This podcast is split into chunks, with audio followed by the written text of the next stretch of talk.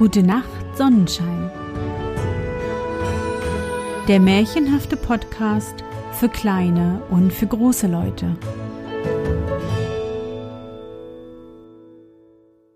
Hallo, mein Sonnenschein. Wie war dein Tag heute?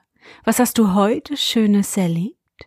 Mein Name ist Anne und ich begrüße dich zur 89. Folge meines Märchenpodcasts. Lass uns zusammen in die wunderbare Welt der Märchen reisen und gemeinsam entdecken, was die Helden und Prinzessinnen auf ihren Abenteuern erleben. Bist du bereit?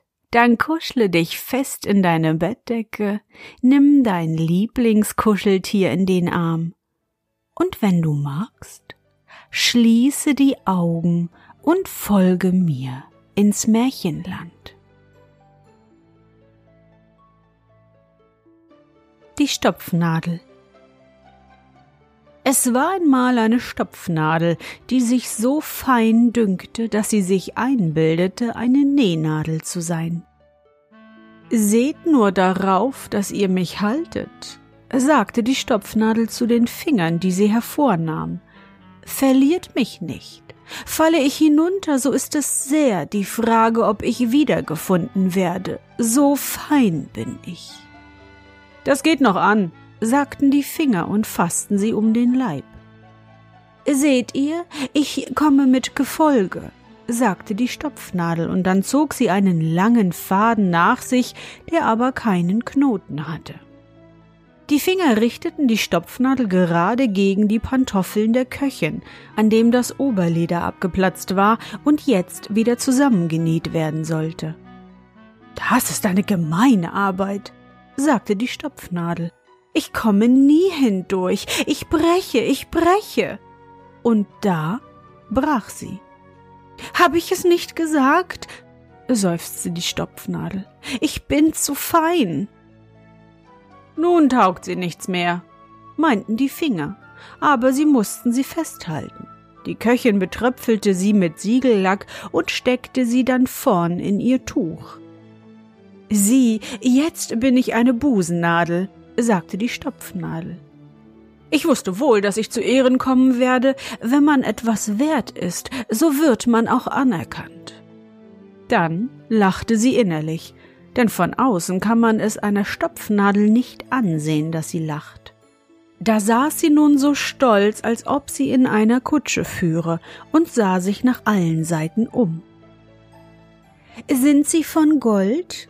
Fragte sie die Stecknadel, die ihre Nachbarin war. Sie haben ein herrliches Äußeres und ihren eigenen Kopf, aber klein ist er. Sie müssen danach trachten, dass er wächst. Und darauf hob sich die Stopfnadel so stolz in die Höhe, dass sie aus dem Tuch in die Gosse fiel, gerade als die Köchin spülte. Nun gehen wir auf Reisen, sagte die Stopfnadel wenn ich nur nicht dabei verloren gehe. Aber sie ging verloren. Ich bin zu fein für diese Welt, sagte sie, als sie im Rinnstein saß. Ich habe ein gutes Bewusstsein, und das ist immer ein kleines Vermögen. Die Stopfnadel behielt Haltung und verlor ihre gute Laune nicht. Es schwamm allerlei über sie hin, Späne, Stroh und Stücke von Zeitungen. Sieh, wie sie segeln, sagte die Stopfnadel. Sie wissen nicht, was unter ihnen steckt. Ich stecke, ich sitze hier. Sieh, da geht nun ein Span, der denkt an nichts in der Welt, ausgenommen an einen Span, und das ist er selbst. Da schwimmt ein Strohhalm, sieh, wie der sich schwenkt, wie der sich dreht. O denke nicht so viel an dich selbst, du könntest dich an einem Steine stoßen. Und da schwimmt eine Zeitung. Vergessen ist, was darin steht, und doch macht sie sich breit. Ich sitze geduldig und still. Ich weiß, was ich bin und dass ich bleibe.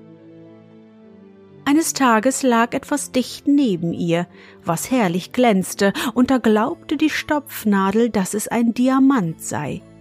Aber es war nur eine Glasscherbe. Und weil sie so glänzte, so redete die Stopfnadel sie an und gab sich als Busennadel zu erkennen. Sie sind wohl ein Diamant? Ja, ich bin etwas der Art. Und so glaubte eins vom anderen, dass sie recht kostbar seien, und dann sprachen sie darüber, wie hochmütig die Welt sei. Ja, ich habe in einer Schachtel bei einer Jungfrau gewohnt, sagte die Stopfnadel. Und die Jungfrau war Köchin. Sie hatte an jeder Hand fünf Finger, aber etwas so Eingebildetes wie diese fünf Finger habe ich noch nie gekannt, und doch waren sie nur da, um mich zu halten, mich aus der Schachtel zu nehmen und mich in diese Schachtel zu legen. Glänzten sie denn? fragte die Glasscherbe. Glänzen? sagte die Stopfnadel. Nein, aber hochmütig waren sie. Es waren fünf Brüder, alle geborene Finger. Sie hielten sich stolz nebeneinander, obgleich sie von verschiedener Länge waren. Der äußerste der Däumling war kurz und dick. Er ging außen vor dem Gliede her, und dann hatte er nur ein Gelenk im Rücken. Er konnte nur eine Verbeugung machen, aber er sagte, dass, wenn er von einem Menschen abgehauen würde, er dann zum Kriegsdienste untauglich sei. Der Topflecker kam in Süßes und in Saures, zeigte nach Sonne und Mond und verursachte den Druck, wenn sie schrieb. Der lange Mann sah den anderen über den Kopf.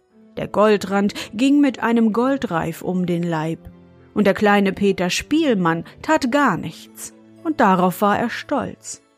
Prahlerei war es, und Prahlerei blieb es, und deshalb ging ich in die Gosse. Nun sitzen wir hier und glänzen, sagte die Glasscherbe. Gleichzeitig kam mehr Wasser in den Rinnstein. Es strömte über die Grenzen und riss die Glasscherbe mit sich fort. Sie, nun wurde sie befördert sagte die Stopfnadel. Ich bleibe sitzen, ich bin zu fein, aber das ist mein Stolz, und der ist achtungswert. So saß sie stolz da und hatte viele Gedanken. Ich möchte fast glauben, dass ich von einem Sonnenstrahl geboren bin, so fein bin ich. Kommt es mir doch auch vor, als ob die Sonne mich immer unter dem Wasser aufsuche. Ach, ich bin so fein, dass meine Mutter mich nicht auffinden kann. Hätte ich mein altes Auge, das leider abbrach, so glaube ich, ich könnte weinen, aber ich würde es nicht tun. Es ist nicht fein zu weinen. Eines Tages kamen einige Straßenjungen und wühlten im Rinnstein, wo sie alte Nägel, Pfennige und dergleichen fanden. Das war kein schönes Geschäft, und doch machte es ihnen Vergnügen. Au, sagte der eine. Er stach sich an der Stopfnadel. Das ist auch ein Kerl. Ich bin kein Kerl, ich bin ein Fräulein, sagte die Stopfnadel, aber niemand hörte es. Der Siegellack war von ihr abgegangen und sie war schwarz und dünn geworden. Darum glaubte sie, dass sie noch feiner sei, als sie früher war. Da kommt eine Eierschale angesegelt, sagten die Jungen und steckten die Stopfnadel in die Schale. Weiße Wände und selbst schwarz, sagte die Stopfnadel, das kleidet gut. Nun kann man mich doch sehen, wenn ich nur nicht seekrank werde.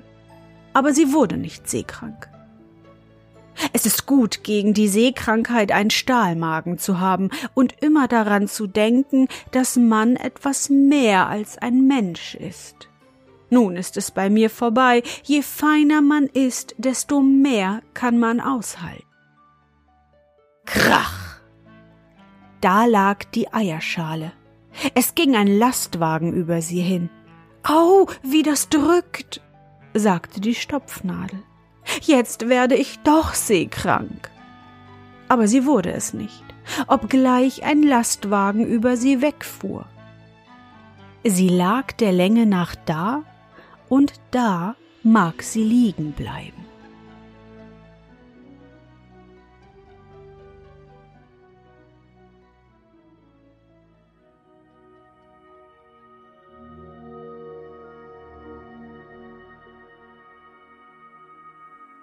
Na, Sonnenschein, bist du noch wach? Das war das Märchen Die Stopfnadel von Hans Christian Andersen. Dieses Märchen habe ich vor kurzem durch meine Schwester kennengelernt, und ich muss sagen, so eine eingebildete Stopfnadel habe ich ja noch nie erlebt. Doch eines kann man von ihr lernen, denn egal was ihr auch passiert, sie lässt sich nicht unterkriegen und trägt ihren Kopf hoch erhoben. Und das macht sie doch irgendwie sympathisch. Was meinst du? Ich hoffe, dir hat unsere gemeinsame Reise heute gefallen. Für mich war es wieder wunderbar und ich danke dir, dass du mich begleitet hast. Und bevor du nun die Augen schließt und in dein Traumland reist, möchte ich mit dir nochmal an dein schönstes Erlebnis heute denken. Was war es?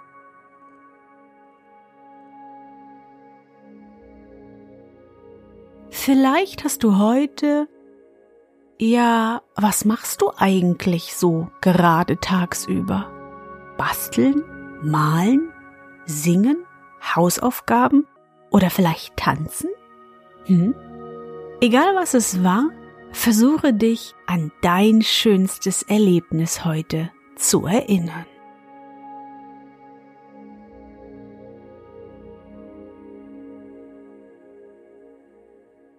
Und? Was war dein schönstes Erlebnis heute? Und wie fühlst du dich dabei?